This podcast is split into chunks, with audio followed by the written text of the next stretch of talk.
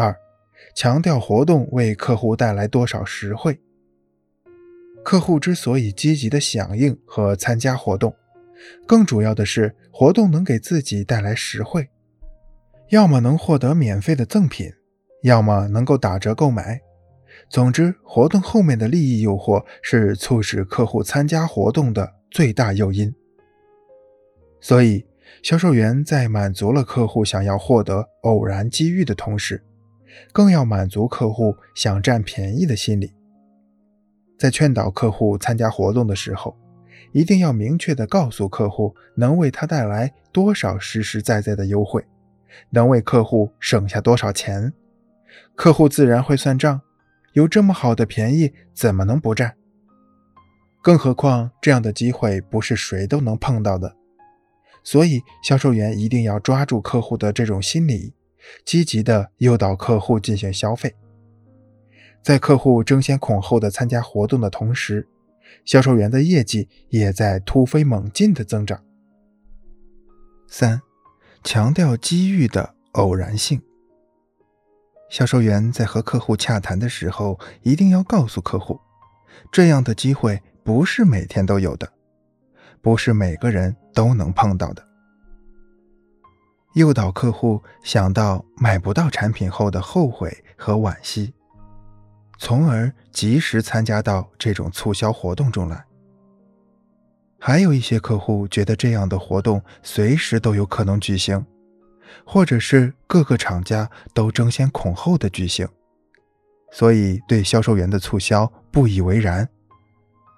遇到这样的客户，销售员就要想方设法的让客户丢掉原先的那种想法，必要的时候对这样的客户冷淡一些，也许客户反倒会主动参与到促销活动中来。销售员要抓紧客户的各种消费心理。诱导和促使他们进行合理的消费。五，暗示客户不购买会造成损失。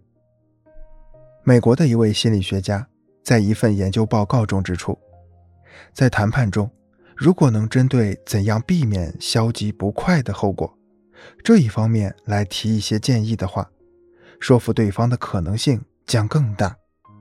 因为人们对于痛苦的恐惧会通过人的想象力得到数倍的放大。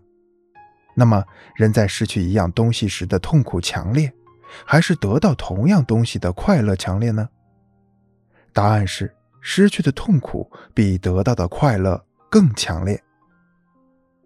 所以在销售中，如果销售员对客户正面引导无法奏效的话，不妨利用人们的这种心理。采取暗示的方法，让客户意识到不购买可能会遭受的损失及痛苦，以此来刺激客户做出购买的决定。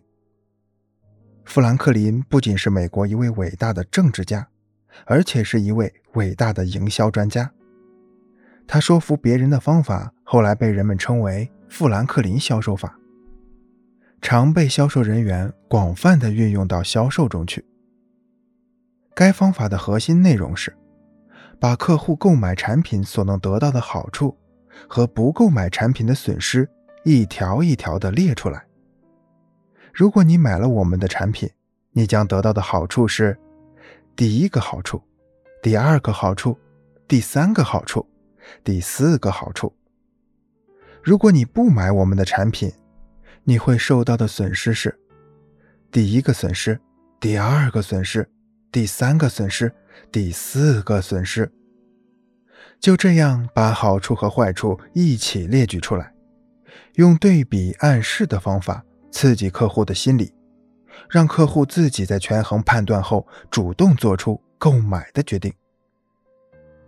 把富兰克林销售法运用的最好的，是日本著名汽车销售员奥城良治。奥城良治。曾连续十六年成为日产汽车公司的销售冠军。为了能卖出一辆汽车，他详细的准备了一份资料。这份资料共既有客户购买此种汽车后的优点及不购买的不便，整整一百条。这样，奥城良智在与客户打交道时就显得胸有成竹、应付自如。